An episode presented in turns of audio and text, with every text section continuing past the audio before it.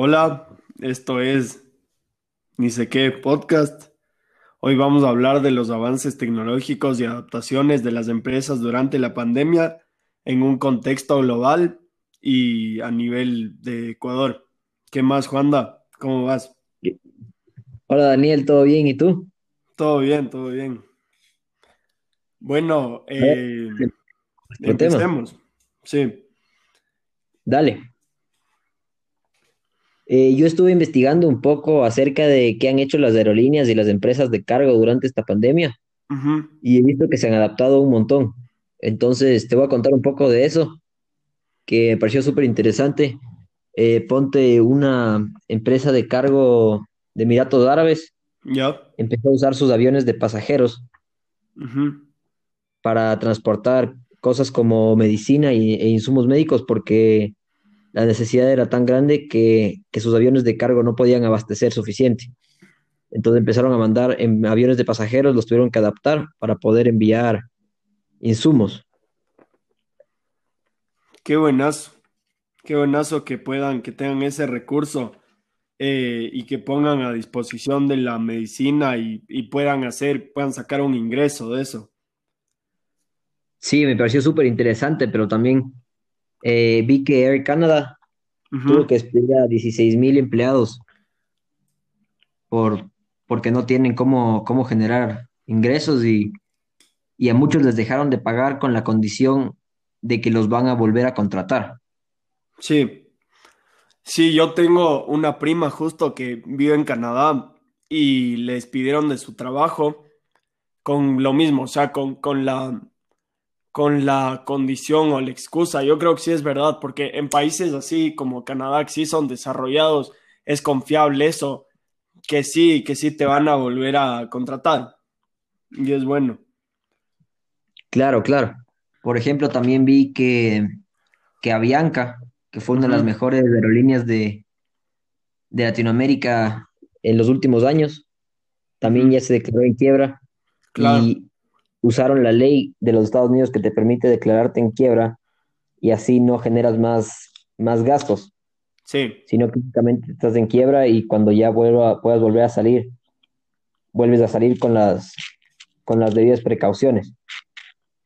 Sí, ese es el problema que, que hablamos antes de los despidos. Es un problema muy, muy eh, recurrente y muy difícil ahorita porque, por ejemplo, aquí en Ecuador, las empresas pueden despedir, pero y no tienen que pagar indemnización en muchos casos porque esa es la, la ley eh, que hay en la pandemia, pero el problema es la reputación que tienes como empresa.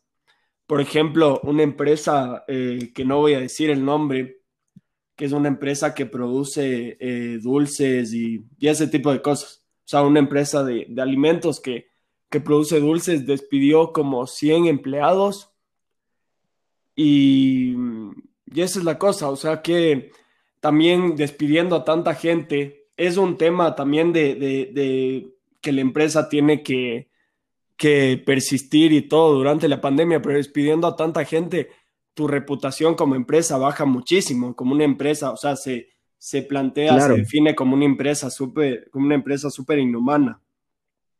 Claro, y muchas empresas también han tenido que cerrar por completo y despedir a todos sus trabajadores sin indemnizar, porque al cerrar la empresa muchas veces la ley te permite pagarles una indemnización muy pequeña o simplemente no, no indemnizarles. Claro, sí. Y También, por ejemplo, yo vi de un restaurante que, que más o menos se podría decir que aprovechó de una ley, de un espacio, en, de un, de un hueco en el sistema judicial y despidieron a un trabajador que había trabajado 20 años con ellos y no, no le pagaron una indemnización ni de, ni de un año. sí, sí, ese es el, el problema que te digo que hay en la ley. Pero claro, en las leyes, o sea, los abogados y todo, hay diferentes perspectivas. O sea, nosotros creemos que está mal eso porque vemos desde una perspectiva como más humana, más empática, pero hay abogados y hay empresarios que creen que eso está bien porque es para la conservación de la, de la empresa. Claro, para, para que pueda sobrevivir, digamos. Sí. ¿Y qué? qué eh, avances tecnológicos, por ejemplo, has usado tú durante la pandemia? ¿Qué avances tecnológicos te han servido? A mí me ha servido un montón esto de ponte ahorita, estamos hablando virtualmente. Sí. Han mejorado muchísimo los sistemas de videollamadas y no hablo únicamente de Zoom, sino hay muchos, hay, hay Webex, hay Google Meet, hay Microsoft Teams, hay muchísimos que, que se han adaptado y han mejorado. Incluso Facebook sacó uno hasta de 50 personas. Claro, claro, hay varias opciones y estaba viendo que es un punto muy interesante que estas empresas obviamente ahorita están compitiendo y el mejor, la mejor empresa, la que gane en esto es la que logre tener, digamos, que puedas compartir archivos, que no tengas eh, límite de tiempo, que no tengas límite de, de, personas que puedan entrar y que no cueste, porque digamos Zoom antes costaba y ahora quitaron eso por, por lo de, o sea, por las otras plataformas que hay que no cuestan y que ofrecen servicios parecidos. Claro, por ejemplo, Google Meet, que, que era exactamente el mismo servicio de Zoom, pero no tuvo el mismo éxito porque se demoraron en, en hacerse conocer. Y antes eran un servicio únicamente para empresas y luego tuvieron que expandirse y ahora son para cualquier persona gratis. Claro, claro, sí.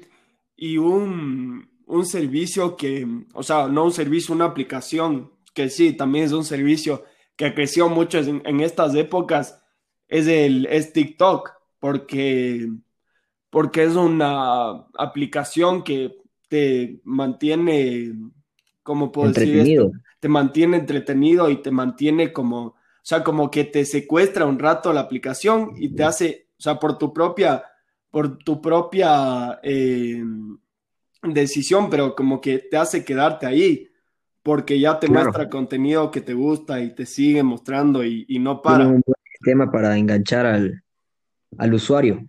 Claro.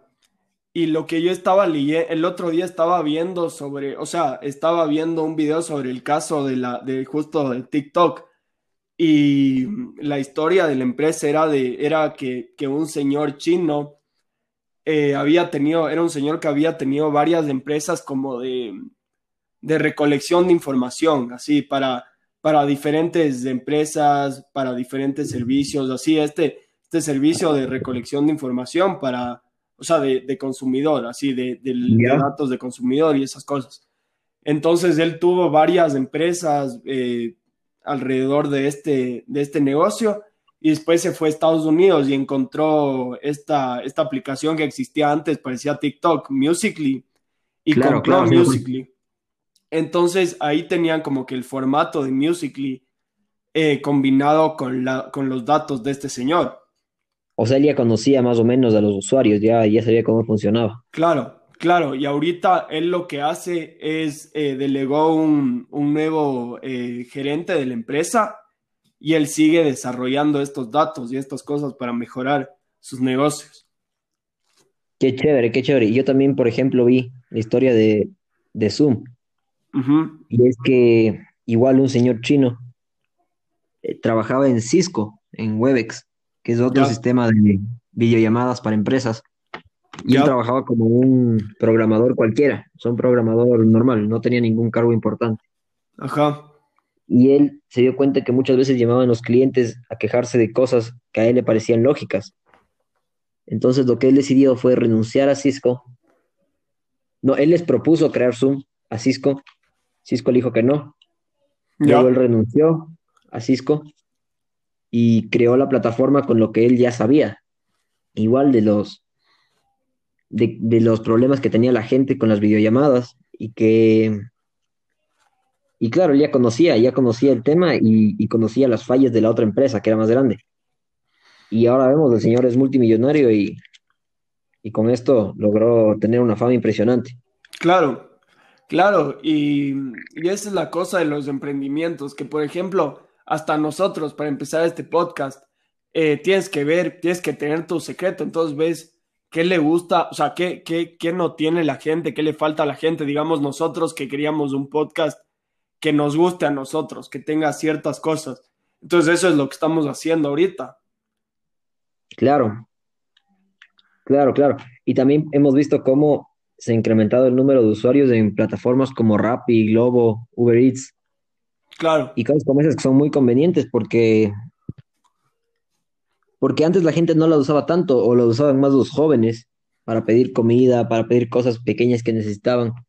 Pero ahora ya vemos a adultos mayores y señores usándolo. sí, sí, justo mm, eh, lo bueno, tiene lados buenos y, y lados obviamente negativos. Eh, estas aplicaciones Globo, Rappi, Uber Eats, y hay, y hay muchos más, hay muchas más en otros países. El lado bueno es que tienes primero el restaurante y tienes el repartidor ya ahí establecido, y lo malo es que a veces sí son sucios, los, o sea, como, Claro, hay muchos problemas de higiene. No hay cómo claro, controlar, digamos. claro, o Porque sea, por controlas, ejemplo, no sabes si es que alguien pidió eh, una hamburguesa y otra persona pidió algo de la ferretería y el señor va a recoger las dos cosas al mismo tiempo. claro, sí.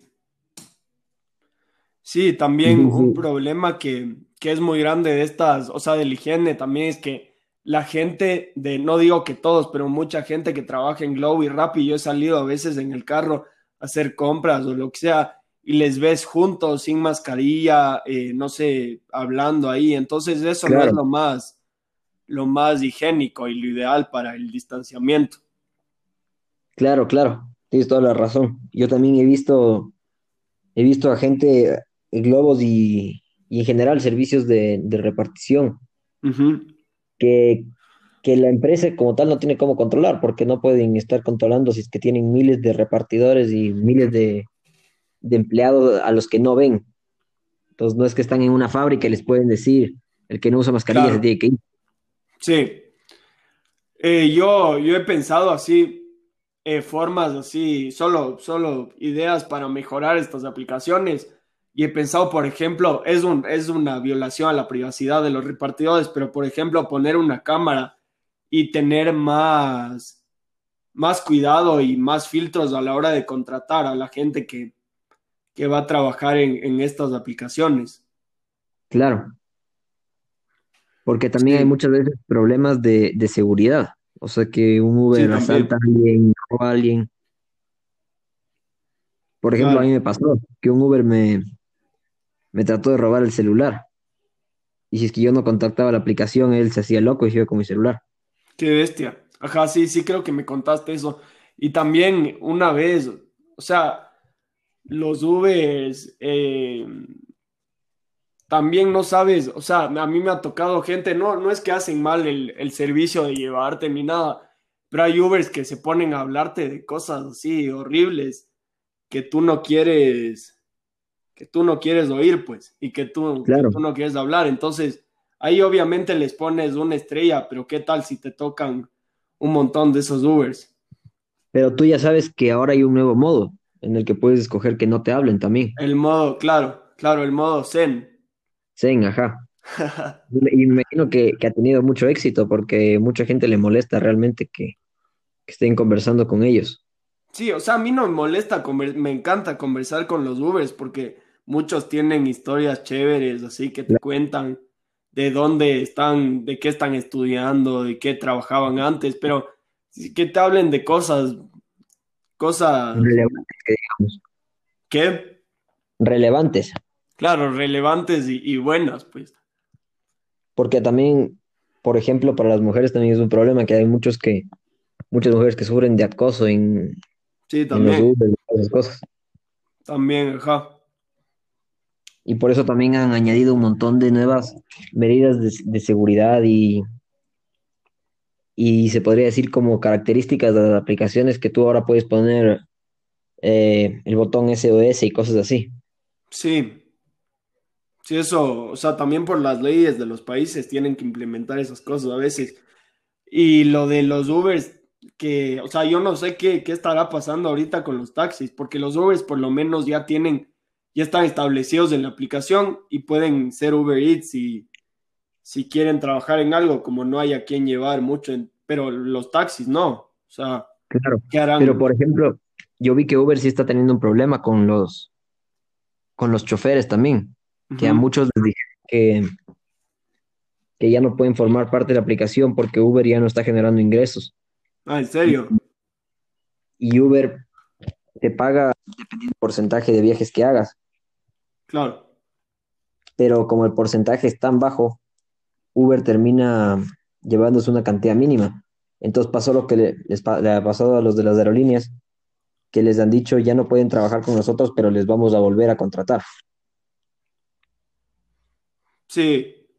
Ajá, y pero, pero con Uber no. O sea, las aerolíneas son como servicios más. O sea, obviamente hay muchas, hay entrevistas de contratación y es, no es tan fácil trabajar en una aerolínea, pero trabajar en, en Uber solo requieres, o sea, solo tienes que tener licencia y las ganas de hacer Uber. Entonces no, no Sí, veo que medio complicado que les contraten de nuevo y que, y que puedan hacer a la misma, o sea, ganando lo mismo de nuevo. claro. Y también me imagino que les ofrecieron un porcentaje más bajo de ganancias. Entonces, si antes ganaban el 30% de la carrera, ahora tal vez ganan el 20 o el 15. Claro, sí. También otro tema que, que ha cambiado durante esta época, la que, al que muchas empresas han tenido que adaptar es el e-commerce. Claro, claro, claro. Sí, entonces digamos, por ejemplo, Globo, que ya estaba establecido, Mercado Libre, eh, es súper, súper bueno en estas épocas, aunque no tienen el sistema todavía de, de delivery. Claro. Y, y no sé, en, en Estados Unidos, por ejemplo, tienes Amazon, tienes un montón de, de tiendas que te venden online, o sea, casi todas las tiendas de ropa. Y eso es un sistema que, que yo sí quisiera ver aquí. Sí, claro. Y también, por ejemplo, en Estados Unidos, eh, en muchos supermercados puedes tú poner, escoger desde la aplicación y si no quieres que te vengan a dejar la casa, solamente pasa recogiendo. Entonces tú llegas al local y te espera una persona con, con tus cosas y tú solamente las metes en el auto y te vas. Buenaza esa, esa tecnología. Sí, y también, por ejemplo, en Estados Unidos también hay unos nuevos robots que se están usando para entregar. Entonces la entrega se vuelve totalmente sin contacto y es una cosa impresionante ver cómo funcionan esos robots, Sí, porque son unos robots que llegan al restaurante, esperan afuera, el restaurante ya le llega la notificación de que el robot llegó, ponen un pin que les llega a través de la aplicación, el robot se abre y dentro del robot tiene eh, también un sistema de calentamiento y enfriamiento, depende de- del tipo de comida que tenga. Y luego el robot camina así por, por la calle y, increíble eso. y llega a tu casa, sí. Es impresionante. increíble. Sí. Eh, sí, eso en el el e-commerce, sí, ha- o sea, hay un montón de empresas que, que se han tenido que adaptar a eso. También me imagino que, que restaurantes han hecho sus propias páginas. Aquí he visto que Marathon y, y Kao también están haciendo eso, ¿no? No he probado, Sí, pero, sí pero sí ha de, ha de funcionar. sí he visto, sí. Yo, yo también vi, antes la página de Marathon no tenía un servicio de delivery muy bueno, porque una vez yo hace un par de años traté de comprar una cosa y, y era muy complicado, pero ahora me metí a la página y, y parece que, es- que le han mejorado muchísimo. Ajá. Sí, yo creo que, que no solo es la competencia ahorita entre empresas, sino también, o sea, entre empresas del, del mismo país, sino también entre el mundo, aunque no quieran, o sea, cada uno desarrolla una tecnología mejor, si es un país más desarrollado, un país, entonces es así la competencia. Y los servicios ahora ya son globales, entonces no es que cada país tiene su propio Uber o su propio Globo, sino que todos los países tienen lo mismo. Entonces tienen que buscar maneras de diferenciarse y, y poder salir adelante. Claro, ese es un problema también para los negocios locales, que ahorita están Claro. tratando de, están tratando de, de crecer y Y y de sobrevivir. mantenerse. Ajá. También otra cosa que yo quería hablar en este podcast era de, de los deportes, porque me parece algo interesante cómo, o sea, la mayoría de deportes, sea, no sean de haber unos 5 o 10 deportes que sean, que no requieran tanto, o sea, como que Contacto. no, no contacto físico, sino eh, eh, que, tengas que, que tengas que salir y, y que tengas un montón de público. Por ejemplo, hay deportes así, el póker es un deporte y se juega online. Eh, hay un montón de deportes que se juegan así, pero la mayoría se juegan eh, presencialmente y con un montón de contacto. Sí, ajá. Pero digamos. por ejemplo, hoy día eh, vi la final de, de la Copa Italia. Ya. Y es una cosa impresionante porque no sé cómo hicieron, no sé si eran pantallas, no sé si eran telas, no sé qué era, pero parecía que había público y no había. Pero los jugadores pensarían que sí, porque además pusieron audio también. En muchos estadios del mundo están poniendo audio para que los jugadores no se sientan como tan, tan solitarios, porque para ellos es súper importante jugar con público, es algo que les motiva y, y también he visto en otras competiciones como la Premier League en Inglaterra, que la gente puede o pagar para que pongan su una foto de ellos en las gradas o pagar como una entrada y, y ponen pantallas alrededor del estadio y se ve a cada persona como una reunión de Zoom. Qué buena, qué buena innovación esa. También la Fórmula 1, que yo soy, que yo soy aficionado, están haciendo carreras con simuladores, pero son simuladores obviamente profesionales, o sea, es como estar en el carro. Y lo chistoso es que no solo hacen entre los, los eh, pilotos oficiales de la Fórmula 1, sino que cogen, digamos, un piloto con el hermano, eh, un piloto con un, con un futbolista, así. Entonces, es, chistoso, eso, ajá, es chévere. Claro, también, por ejemplo, aquí en Sudamérica, que todavía no empieza el fútbol, para que, para que la gente tenga algo que ver y algo con lo que entretenerse, están haciendo partidos que transmiten y son partidos que juegan en play. FIFA en play y juega un jugador de un equipo contra un jugador de otro equipo.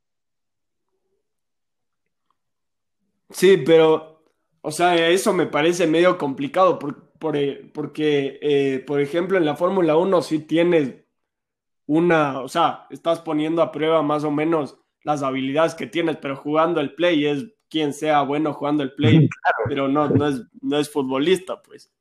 Claro, pero es solamente para entretener, no es como que cuenta como, claro, como partidos oficiales, sí. Entonces sí, sí es bien interesante cómo el deporte también ha evolucionado. También vi que en, Estados Unidos, en la NBA, quieren para poder reactivar, que los eh, equipos tengan que dormir, dormir en el mismo hotel por dos semanas. Son los 14 días, duermen en la ciudad, juegan el partido. Y el equipo no va a poder, los jugadores no van a poder ir a ver a sus familias sino que van a tener que pasarse juntos todo, todo el, toda la temporada para evitar el, contagio. Qué interesante eso, lo que tienen que poner en juego los, los deportistas y gente en diferentes, en diferentes trabajos para, para seguir haciendo lo que, lo que hacen. Claro, También un tema que... El básquet tiene plata. Sí, hay deportes como el fútbol sudamericano que no, no tienen equipos para pagar eso, entonces no, no podrían. Sí, eso, eso también es un, factor importante. También un tema que, que, dijiste tú, que me pareció muy interesante, que tiene que ver con el entretenimiento, son los cines. ¿Qué sabes tú de los cines? Claro, yo he visto que, que quieren empezar a hacer cines, autocines otra vez como era en los setentas, porque los cines es un lugar donde está completamente cerrado y, y no puedes, o sea, y es muy fácil de, de contagiarse. Entonces, he visto que, que en algunos países ya están volviendo los autocines, entonces vas a un garage, parqueas tu auto y te quedas en el auto viendo la película. Ya. Y también, por ejemplo, vi un festival en Colombia que hicieron igual, y no era cine, sino que era como una fiesta, donde iba un DJ y ponía música y, la gente estaba en su auto escuchando la música. Y claro, es completamente diferente, pero es la única manera que tienen de, generar ingresos. Claro. Sí, lo de los autocines me parece que, que sí puede funcionar porque es una manera, la final, súper inteligente de, de hacer un cine, especialmente con distanciamiento, porque estás en tu carro, que estás cómodo y, lo, y el único límite que tienes entre la pantalla grande y tú es literalmente el, el, el parabrisas del carro y ya, o sea, es, es, casi igual que estar en un cine. Tienes el distanciamiento, pero igual estás con la persona que, que quieres ir al cine, que está contigo en el carro. Entonces eso, eso me parece... Claro. Pero un problema es que si no tienes auto, ¿qué haces también? Porque mucha gente la que va al cine no, no tiene un, un auto. Claro. En sí, taxi. ¿te acuerdas? en Google. ¿Te acuerdas de ese, ese libro que leímos recién en inglés que, que, había gente en la parte que iban a ese autocine, había gente que iba sin carro y se sentaban en bancas, creo. Claro. Pero y eso es difícil por... con distanciamiento. Claro. Y también, por ejemplo, yo vi que una firma de, de películas, no me acuerdo exactamente cuál, en Estados Unidos, eh, había amenazado a una de las cadenas más importantes de cines en el mundo que tienen la mayoría de cines en, en todos los países. Yeah. Les habían dicho que, que debido a esto no van a poder poner sus películas en los cines, sino que van a tener que pasarse a lo digital. Y esta cadena de cines les dijo que si es que hacen esto, no les vuelven a comprar ni una sola película más. Y por el resto de la historia no vuelven a aparecer películas de ellos en, en sus cines. Entonces también las productoras están complicadas, no solamente los, los teatros. Sí, sí, claro. Sí, además ahora, eh, o sea, justo estaba viendo una serie el otro día de Netflix que era sobre, que era sobre los cines, o sea, sobre, sobre el cine y Hollywood, así en los, en los 50 y ahí en los 50 Hollywood controlaba, o sea, todo el cine de Estados Unidos se controlaba desde Hollywood. Pero ahora como ha crecido tanto, como hay plataformas de streaming, como hay más cosas, imagínate un cine le puede más o menos controlar a una productora grande. Claro, y eso es lo que pasa, que, que este, te digo, tienen cines en todas partes del mundo, aquí en Ecuador hay, uno, hay unos tres o cuatro, y, y entonces sí es una cosa muy, como que muy preocupante así. Ajá. También íbamos a hablar de las de las plataformas de, de, streaming, de cómo se han tenido que adaptar, aunque ya estaban totalmente consolidadas, han tenido que bajar la calidad de las películas y del contenido que muestran para subir el flujo de, de contenido que, que, muestran. Claro, y también por la cantidad de gente que ha incrementado en usuarios, también ha incrementado muchísimo. Sí, sí, sí. Y también estas, o sea, las plataformas de streaming, o sea, por los usuarios, por la cantidad de gente que ve y las, y las horas que se quedan viendo, porque vi en un, en un podcast que hay estos podcasts de los TED Talks que, que ponen, o sea, ponen como en formato de podcast. Entonces vi una que era de, de cómo las, las plataformas digitales te tratan de, o sea, como que son un enemigo del ser humano, más o menos, ¿ya? Y ahí decían que el CEO de, de Netflix eh, decía que, el, que su mayor enemigo, el mayor enemigo de Netflix es el sueño, ¿cachas? Claro, Entonces sí, eso sí, es lo que está pasando sí. ahorita en la pandemia. Claro, El- la mayor competencia es, es eso, porque los humanos nos, nos pegamos muchísimo a eso y, y es difícil despegarnos. Sí, sí, sí. Ahorita estoy viendo unos datos justo de Netflix y dice que ha sumado la mitad de sus suscriptores que obtuvo durante todo el 2019 solo en la pandemia. Hijo, qué Y impresionante. también los, los beneficios, ajá, de económicos se han, se han disparado en un 106%, imagínate. Qué impresionante. Es que sí es una cosa que muchas empresas se vieron perjudicadas, pero otras también, Han crecido. también se vieron beneficiadas. Sí. Sí, por ejemplo, eh, YouTube, los YouTubers, la creación de contenido, como estamos haciendo ahorita, eh, los grandes de esas, de esas plataformas se, se han visto, se han beneficiado un montón porque la gente se pasa viendo y a la final es bueno porque se benefician ellos y, y no tanto, eh, no tanto las, las, las, grandes empresas como son YouTube. Es un beneficio para el individuo que está creando ese contenido. Claro, es verdad. Sí. Oye, bueno, tienes... interesante este podcast. Muy, muy interesante, muy chévere hablar de estas cosas, de estos temas, oír tus opiniones. Y bueno, esperemos, esperemos al, al siguiente podcast. Me parece excelente. Un gusto, gracias por escuchar también. Sí, gracias por escuchar, gracias a todos. Eh, este es el primer podcast. En los siguientes traeremos contenidos no solo de la pandemia, sino de temas que nos interesen a nosotros y, y creamos que le interesan a un público, eh, a, todo, a todo público que, que esté interesado en, en, lo que hablaremos. Eh, me despido, yo soy Daniel, estoy con Juan Daniel. Y esto fue